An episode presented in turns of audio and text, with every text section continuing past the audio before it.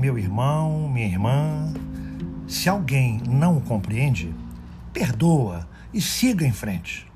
Não guarde em seu coração mágoas e ressentimentos, medo e tristeza. Caminhe para frente. Quanta gente espera de você apoio, compreensão e carinho. Se não compreendem, não se importe.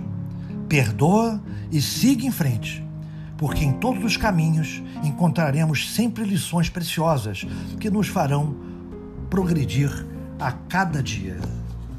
Graças a Deus, graças a Jesus.